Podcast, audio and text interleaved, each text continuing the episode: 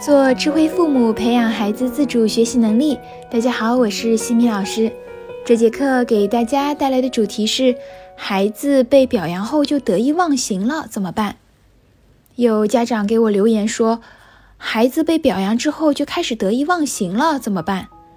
这个问题描述的比较简单。那我是这么来看的：有两种情况。如果孩子之前是处于自信心不足的环境状态，那么受到表扬后得意忘形，其实不是坏事儿。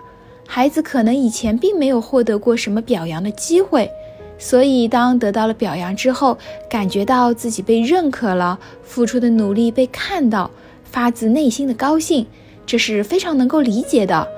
如果只是偶尔出现的小得意，不用太当一回事儿。我们让孩子多高兴一下也无妨，让孩子体验一下被肯定、被赞赏的那份满足感和成就感。家长不用去泼冷水。还有一种情况是，孩子一旦被表扬之后就骨头轻翘尾巴了。我对这个得意忘形的理解是，孩子呢应该是一个比较自信的人，因为做了一件比较不错的行为，所以得到了表扬。然后表扬之后，又开始变得有一点小骄傲，不如之前表现的那么好了。比如这一次考试成绩考得不错，表扬了之后呢，就开始粗心，回家作业简单的题目也会做错，新教的内容变得漏洞百出。那么这种情况下面所展示出来的得意忘形，也就是出现了粗心的情况。这种情况下的粗心。不仅和学习的态度有关系，还和对知识掌握的牢固程度也有关联。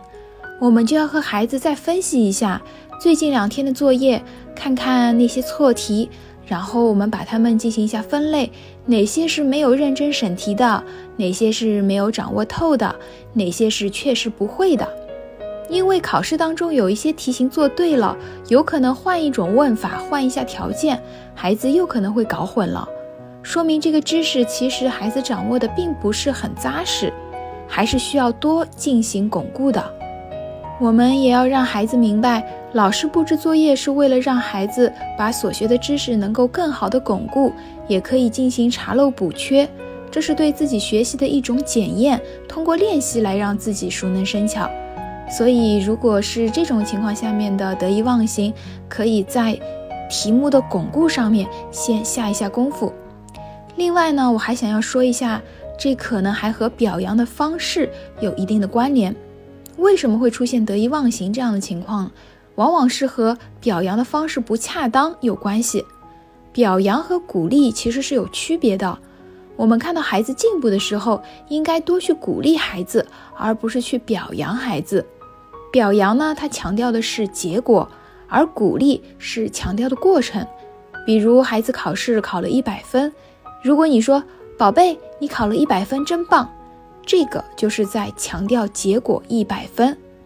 而如果你说宝贝，你这次的成绩是通过自己的努力，每天晚上坚持背二十个单词以及朗读三遍课文所取得的成果，那么这个就是在强调努力的过程。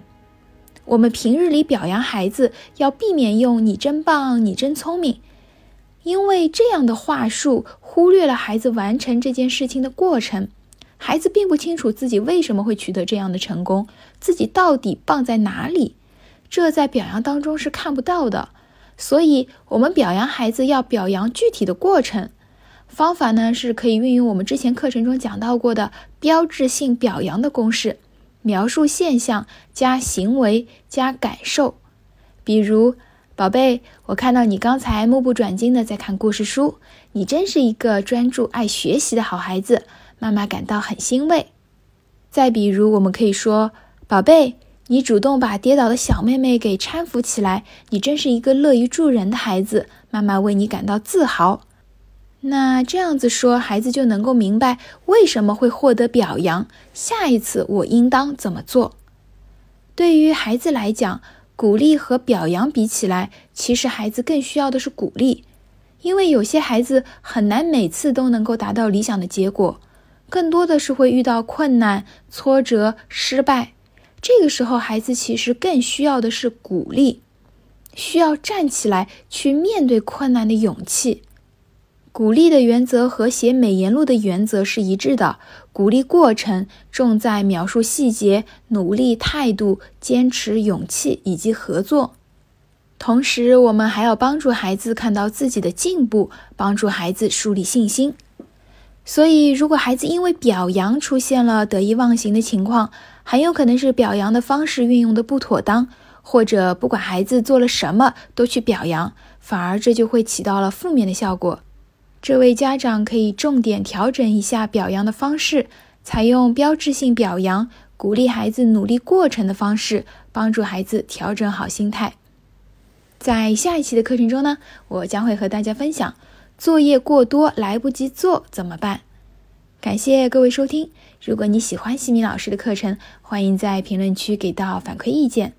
在节目的最后，西米老师要给大家送福利了。关注我们的公众号“西米课堂”，后台回复“绘本”，就可以免费领取海量高清绘本故事读物。绘本故事每周都会持续更新哦，快来领取吧！感谢各位收听，我们下次见。